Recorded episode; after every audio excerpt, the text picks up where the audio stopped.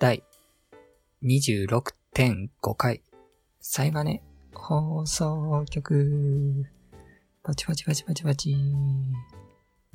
このラジオは自分が最近感じたことをボイスメモ代わりに記録していくという趣旨の声日記です。えー第26.5回のトピックス、えー一つ目、VR 演劇について。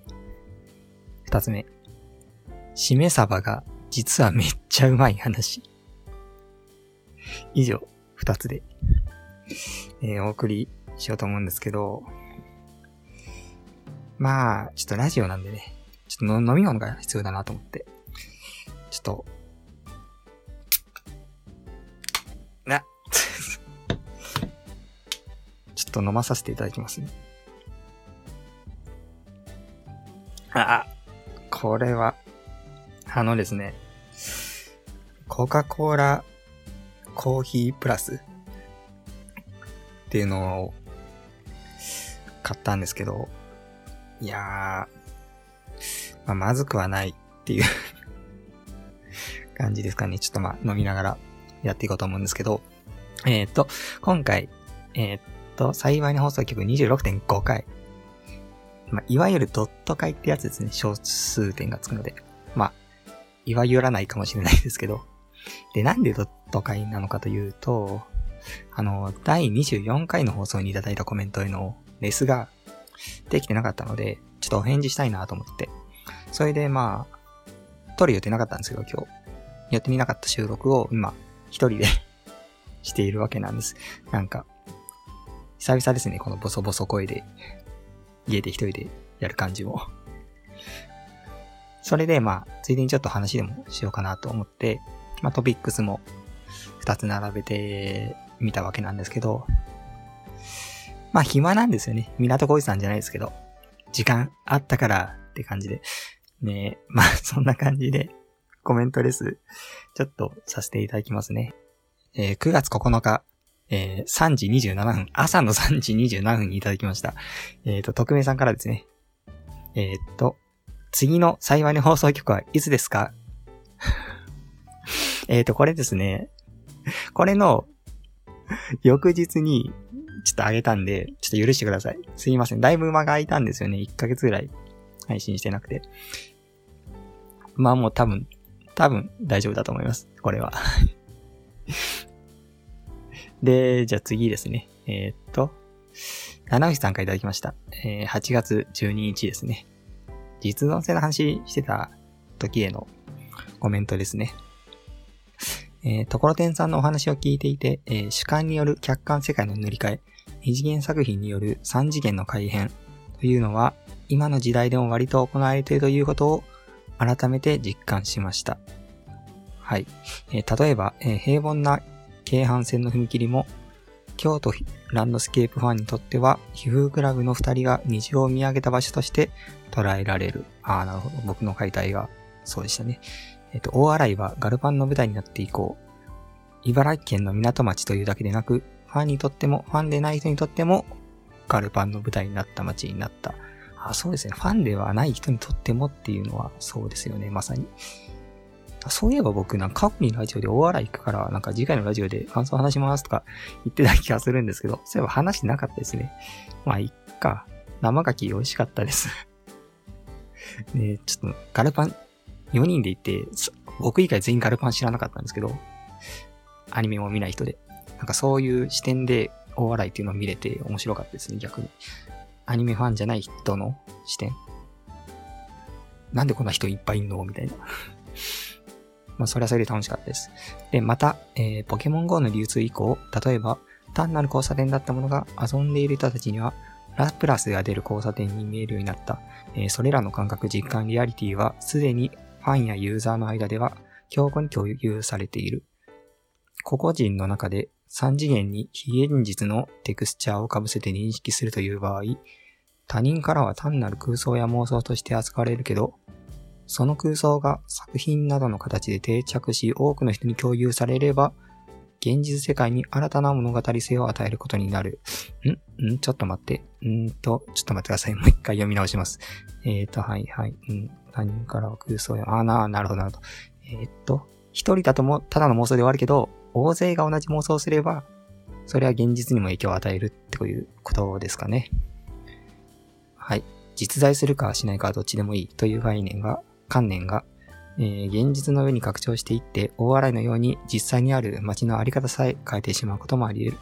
AR 技術と聖地巡礼の二つがこのまま発展すれば、そう遠くないうちに二次元に行くでも、三次元に来いでもなく、三次元の中に有機的に二次元作品が発露する。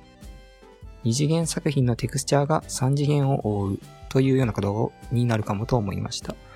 えー、個人的に風景やリアリティというものをいかに文章化する方がどうすれば現実のあり方を変容させるかというのことをしばしば考えるので、あ、そうですよね。シナリオライターさんですもんね。ナノシさん。えっ、ー、と、トコテンさんのラジオ非常に参考になりました。ありがとうございます。あ、いえいえ、こちらこそ。ありがとうございます。えー、以下、完全に指針となります。まあ、指針って書いてあるんですけど、書いてあるんですけど読みますね。えっ、と、押し付けがましいかもしれませんが、ノスタルジーを感じられる風景というものに関連して、おすすめさせていただきたいサイトを2件貼らせていただきます。えー、一つ目、ユカレイムで駅巡り。これニコニコ動画の動画ですね。えー、ユカレイムという視点フィルターにおいて現実世界を捉える駅巡り動画と。はい。もう一つ、しんどい。えー、これは、写真サイトですね。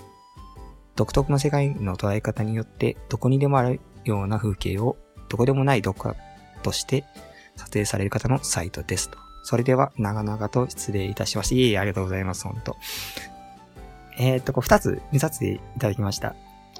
あの、ユカレイムで駅めくりと、しんどいっていう写真サイト。いやー、ユカレイムの方は本当に、なんていうか、ユカレイムの視点で見るっていう風に言ってましたけど、まあ、そうではない部分でも普通に面白くて、あ、まあ、こんな駅あるんだ、みたいな。なんか、電車が停車しない駅とかあるんだ、みたいな。なんかとか、まあ、地下をこう、新幹線が走ってた時の音がすごいみたいなね。なんか僕も駅メモっていうゲームをやってて、駅に行くっていう目的で駅に行ったりするので、好きなんですよね。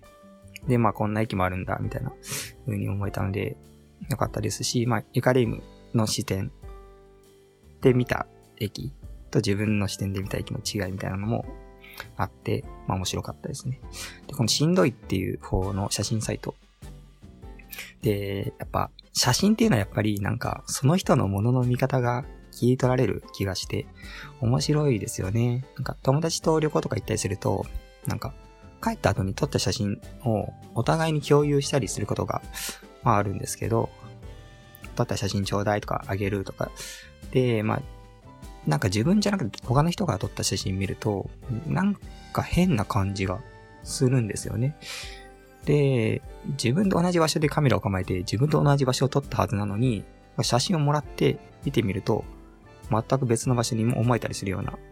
なんかそれをなんか明確に言語化はできないんですけど、自分の記憶にない記憶がインプットされていく感覚というか、なんだろう。自分の中にもう一人自分がいて、その人が見た景色なのかなみたいな錯覚にこう陥ることがあるんですけど、そういうものに似た何かをこのサイトからもそう感じましたね。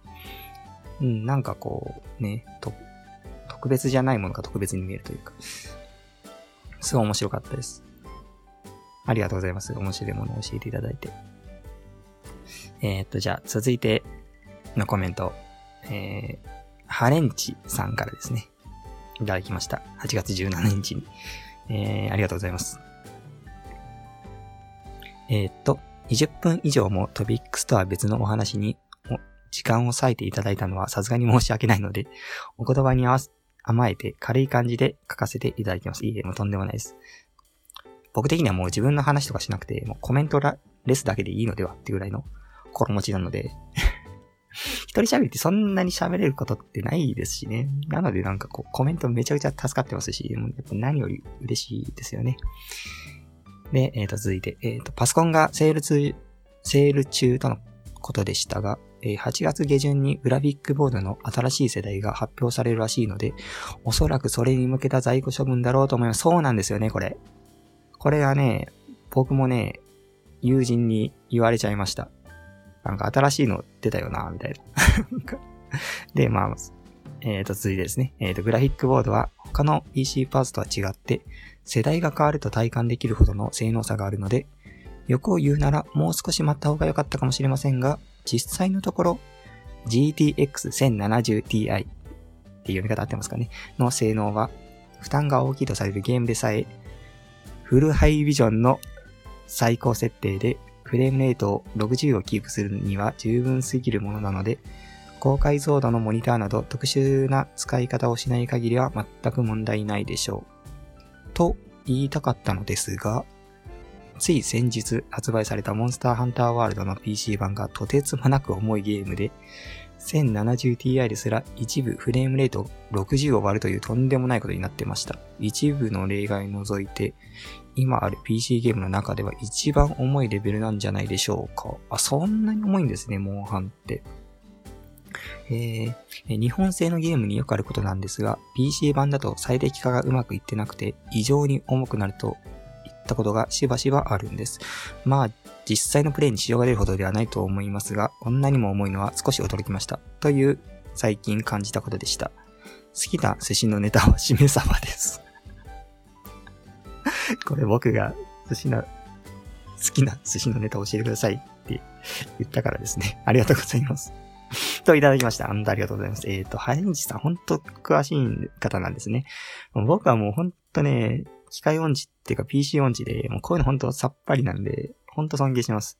なんかもうフル HD、まあ、FHD って書いてあったんですけど、コメントでも。それもなんとか読めたって感じで、1920×1080 でしたっけ？フルハイビジョンって。その程度のもう機械リテラシーなんですよ、僕。で、まあ、モンハンはすごいやりたかったんですけど、周りがみんな PS4 でやってしまってるんですよね、僕の周りが。やっぱり日本ではなんか PC 版は出ないって、なんか当初言われてましたし、もう PSO で買っちゃったわーって人が多かったんですよね。もう PC 版出るんだったらそっち買ったのに、みたいな。で、なんかその中で僕だけ PC 版を買う気にもなれず、まあスルーしてたんですけど、なので、まあそういう意味ではちょうど良かったかもしれませんね。60、フレームレート60切っちゃうってことで。ねえ。でね、でもなんかゲームやりたいなと思って、まあ FF14 とかもやってたんですけど、ちょっとなんか最近は停滞気味で、んどうしよっかなーって、せっかくグラボを積んだんでゲームやりたいなと思って買ったのが、ニンテンドスイッチっていうね、まさかの据え置き機、もうグラボ関係ないっていう。いやー、ゼルダ、面白いな、ブレスオブザワイルド。いやー、楽しい。グラボを全く活かしない。据え置き機を買うっていうね。まあでも楽しいんで、積んでて悪いことはね、そうもないのでグラボは。いいかなって思いますけど。でね、最後に好きな寿司のネタは、しめ鯖ですってことね。しめ鯖ね。これもトピックスにもあげてるんですけど、いやもうしめ鯖についてちょうど話がしたかったんです。これはいいパスをもらいましたよ。というわけで、まあ、トピックスに移ろうかなと思うんですけど、まあ、しめ鯖の前に、VR 演劇についてですね、まず。じゃあ、トピックスの方に入ろうかなと思います。その前にちょっとコーラコーヒー飲む。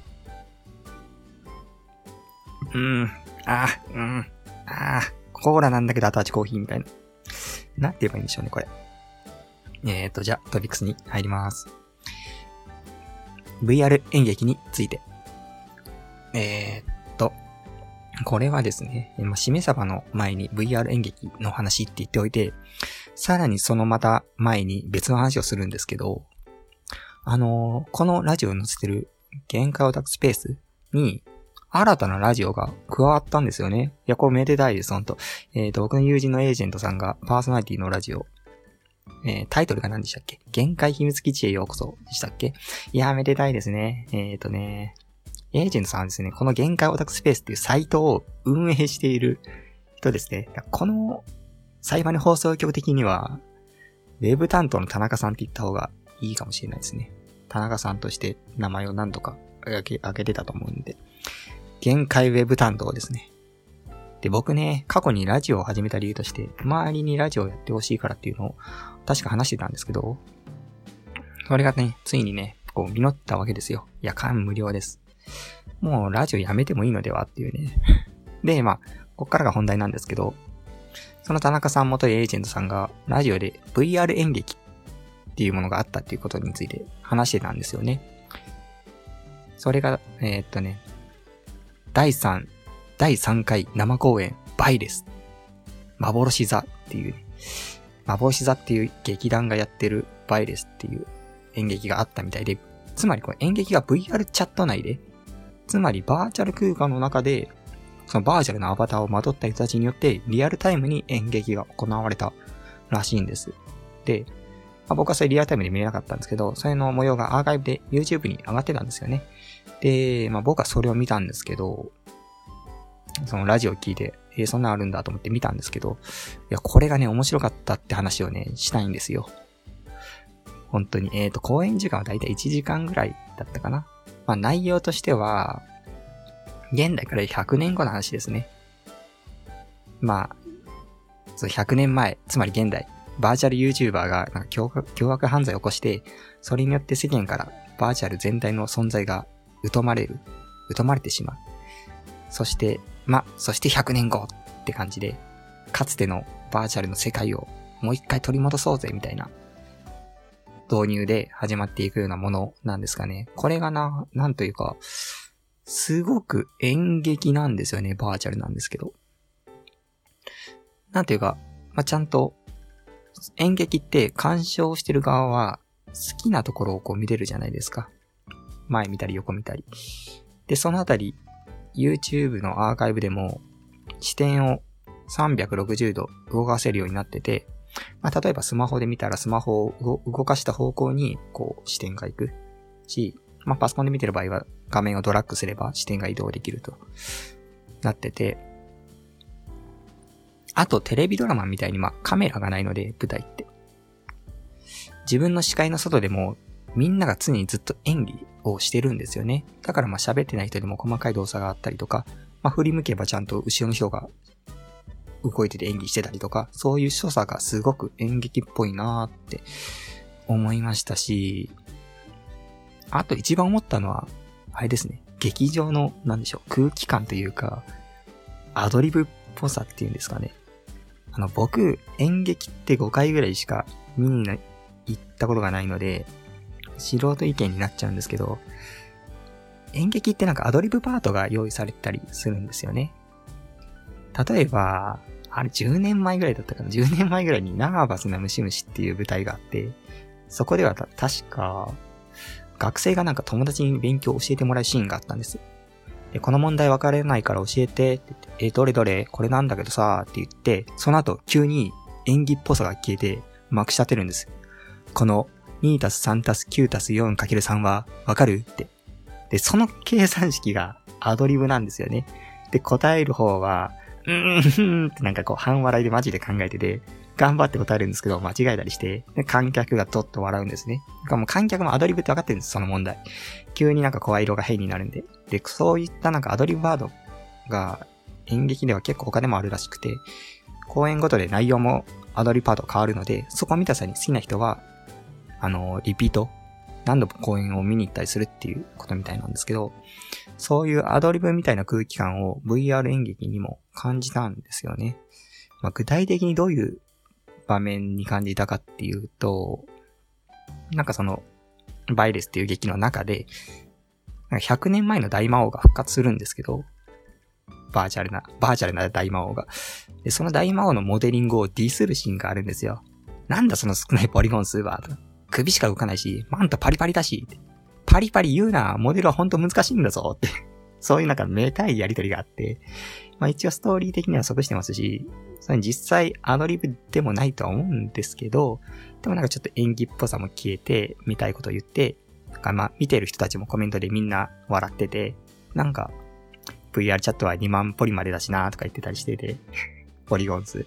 その空気感はまさになんか生の演劇そのものだったなーって、本当に劇場に行って見てるような気分になって、そこ没入できましたね。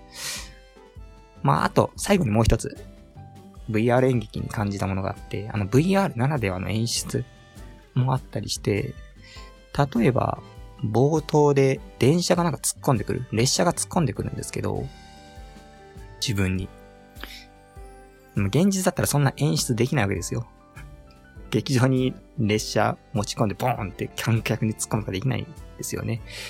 でも、まあ、そういう風な演出がされてて、VR チャットではやすやすと。あの、劇団四季のオペラ座の怪人、僕見に行ったことあるんですけど、あの、あれって公演中に客席の上のシャンデリアが落ちてくる演出があるんです。実際に、客席の上に吊るされてるシャンデリア。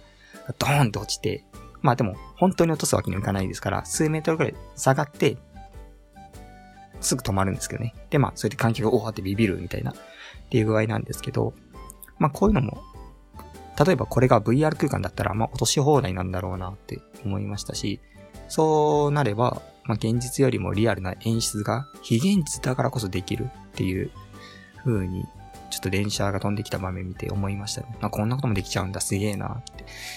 なんか、そういう風に色々と現実ではできないものが VR ではできてしまうっていう発展の可能性が感じられて、すごく良かったですね。最近 VR チャットからはちょっと離れてたんですけど、またなんか、あ、VR チャットをやりたいっていうか、VR の世界に入りたいって思う、思わせられるような、そういう、なんか内容もいいんですよね。なんかもう、VR、すごい楽しいよって、いいものだよ、みたいな、すごい熱いんですよ。で、ちょっと、まあちょっと興味を惹かれるような内容で、すごく良かったです。はい、コーラ。コーラタイム。コーラ、コーラなこれ何なんだろう。まあいいか。えっ、ー、と、次ですね。何でしたっけ？あ、しめ鯖が実はめっちゃうまい話。まあ、これ別にしめ鯖好きな人からすれば承知の事実だと思うんですけど、あのですね、もうこの話がすごいしたかったんですよ。ハニーさんパスありがとうございます。えっ、ー、と、ね、あの僕、しめ鯖が苦手なんですよね。なんかこういう話した、前もしたな。なんかレバーが苦手だけど、美味しいとこで食ったらうまかったみたいな。でもそういう話じゃないんです、今回は。えっ、ー、とね、あれって、まあ、しめ鯖、なんで苦手か、苦手かっていうと、あの、鯖を筋目してるわけなんですけど、まあ、お酢の味がね、どうにも強すぎるなって僕はずっと感じていて、それでちょっと苦手だったんです。別に酢が嫌いなわけではないんですけど、なんか、いくらなんでも酢が強すぎないかっていうね。で、まあ苦手なんですけど、幼少の頃は何かと食べる機会が多くてですね。っていうのも、あの、僕出身が京都なんですけど、もともとはしめ鯖って、なんか山に囲まれた京都にサバを運ぶために酢漬けして腐ら、腐りにくいようにしたって、確か言われてるんですよね。まあ諸説あるとは思うんですけど。なので、まあそういう背景もあって、京都でしめ鯖っていうのはめちゃくちゃポピュラーなんです。で、それをまあ、象徴するかのように、なんでしょう。バッテラっていう寿司が関西にはあるんですね。まあこれ京都というよりは大阪の寿司なんですけど、まあ隣なので細かいことは気にしないで話を進めるんですけど、で、そのバッテラ、ご存知ですかね？これ薄く切ったしめ鯖を使った押し寿司のことなんですけど、ともかくそれがめっちゃ頻繁に僕、食卓に並んでたんです。容赦の頃。で、京都にはね、めっちゃ売ってるんですよ、バッテラ。もう庶民のための寿司って感じで、もうスーパーの寿司売り場とかもバッテラだらけ。で、東京では本当に見たことないですけど、そのうちセブンイレブンとかも恵方巻きよろしく輸入してきそうなぐらい、京都では見るんですね。もうほんと、セブン入れはすぐ、郷土料理持ってくるからな。プリントだとか。で、そのバッテラっていうのは、まあ、東京で見るような、しめ様の棒寿司みたいな高級品とはちょっと違うんですよね。さっきも庶民のための寿司って言いましたけど。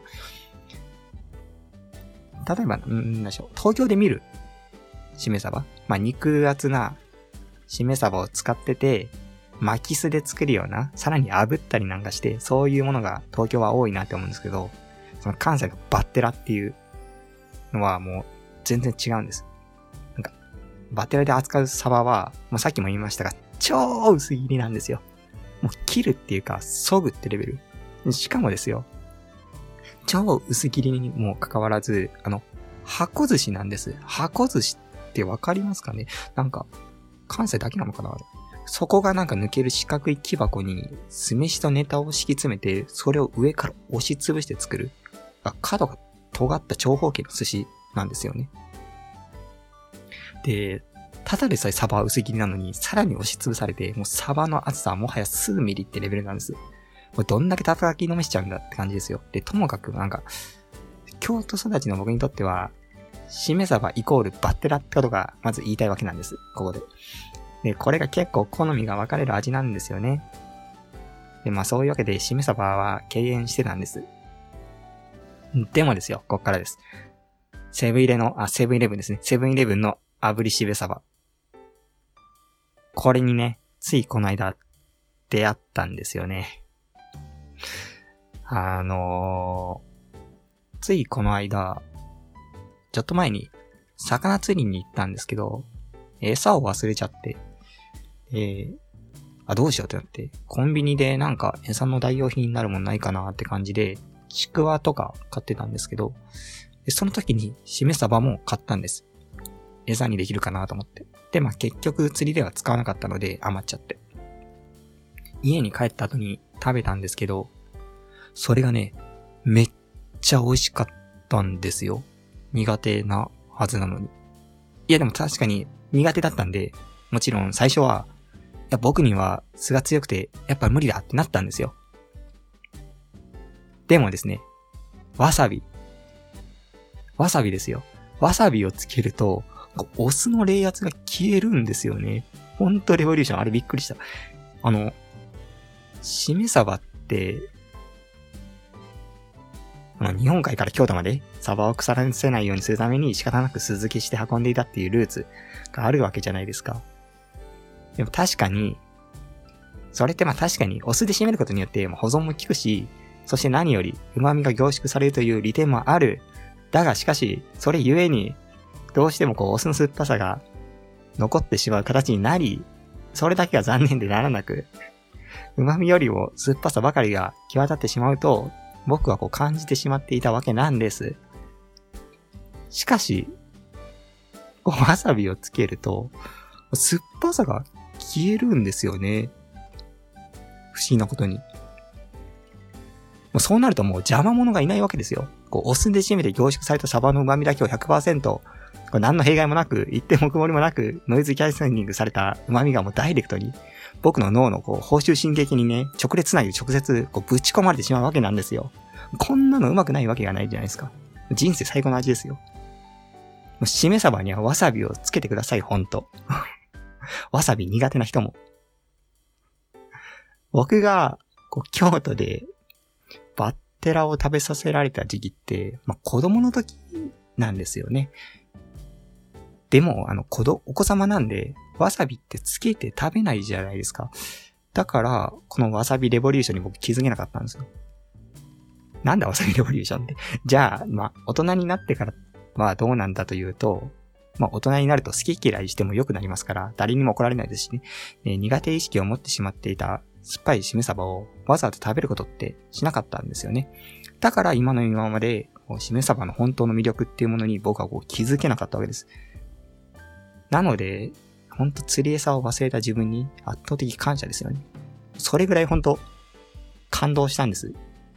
僕は。この感動伝わりますかねおっさんたちはこんなうまいもん食ってたんかって感じで。これを聞いているあなたが思っている以上に僕は感動しています っていう感動を僕は伝えたかったです、誰かに。でね、こういうのね、他にもなんかいっぱいありそうなんですよね。しめ鯖以外にも。こういう実はなんか食べ方によってはすげえうまいみたいな。っていうのも、こういう似たようなことが結構何回かあって、その一つに、あの、中華食べに行った時の話なんですけど、あの、ね、麻婆豆腐を食べたんですけど、もう山椒の量が本場仕込みすぎて容赦なくて、もう痺れまくて味とかわかんねえよ、下がマジブランカって感じになってたんです。でもですね、あの、その後何気、何、何気なく、ちょっと飲み物欲しいと思って、チンタオビール飲んだんですよね。ビール。そうすると、なんか山椒の痺れが、下から消え去ったんですよね。不思議なことに。その、わさびつけたらお酢の酸っぱさが消えたみたいに、下からこう、山椒の痺れが消えたんですよ。で、まあ、痺れが消えたことによって、こう、麻婆本来が持つ旨味を感じ取れるようになって、そのうまさに気づけるようになり、どんどん二口三口三口と食べれてしまう、そういう発見がこうあったんですよ。ねえ。あと、他にもなんか、あ、他にもそうだ。えー、っとね、これちょっと違う話かもしれないんですけど、ブルーボトルコーヒーっていうね、あの、コーヒー界のアップルと言われるハイソサイティな喫茶店に 乗り込んだ時の話なんですけど、そこに、そこでエスプレッソ注文したんです。まあこれは僕が注文したわけじゃなくて、店についてきてもらった場所さんが注文したんですけど、あの、そのエスプレッソに、チェイサーとして炭酸水がついてきたんですね。で、僕、その組み合わせに僕は初めて遭遇しまして、でもね、これがね、すごい良かったんですよね。なんていうか、炭酸水飲むだけでコーヒーの味がより際立つというか、んーとね、寿司におけるガリのような役割を果たしていて、これも感動しましたね。なんていうか、僕は今までコーヒーをメインに味わうってことはあんまりしたことがなくて、例えば、パンに対してのコーヒーであったり、まあ、ケーキに対してのコーヒーであるとか、そういうなんかメインありきのサブ的なポジションにコーヒーを置くことが多かったんですね。でもこう炭酸水の登場によって、それまでサブだったコーヒーがメインになるんですよ。つまり、コーヒーが寿司で、炭酸水がガリになるんですよね。これもなんかそう発見でしたね。うーん。なんか、どうやら、で、まあ調べてみるとどうやら北欧ではエスプレッソをなんか炭酸水で割ったり割って飲んだりするみたいで、なんか僕が知らなかっただけで、コーヒーと炭酸っていう組み合わせは馴染みがあるみたいなんです。まあそれを思うと、今これコーヒー味のコーラ 飲んでますけど、まあこれもあっち、北欧では受け入れやすいのかなって思いますね。まあ僕としてはまあこう、うん、嫌いじゃないけど好きじゃないよっていう感じで、多分もう買わないかなって思うんですけど。まあ、そんな感じで、食べ合わせって本当大事なんだなという発見を続けて3回もしてしまったので、まあ、これは他にもありそうだなっていう。まあ、あったらぜひとも教えていただきたい。なんかこう、損してる感じがするんですよね。人生を。それを知らずに生きるっていうのは。うん。いや、ほんとね、山椒の痺れは水だと消えないんですけど、ビール飲むとなぜか麻痺されたみたいに、痺れが消え失せるんですよね。あれほんとびっくりした。ねえ、おかげでビールが進みすぎて、酔っ払って潰れるところでしたよ。危ない。本当に。危ないよ。という感じで、第36.5回ですかね。まあ、この辺に終了しようと思います。第37回いつになるかわからないですけど、えー、っと、遅かったらまた次の放送いつですかってこう、煽ってきてくれれば、撮るかっていう感じになるかもしれません。では、良いお年を。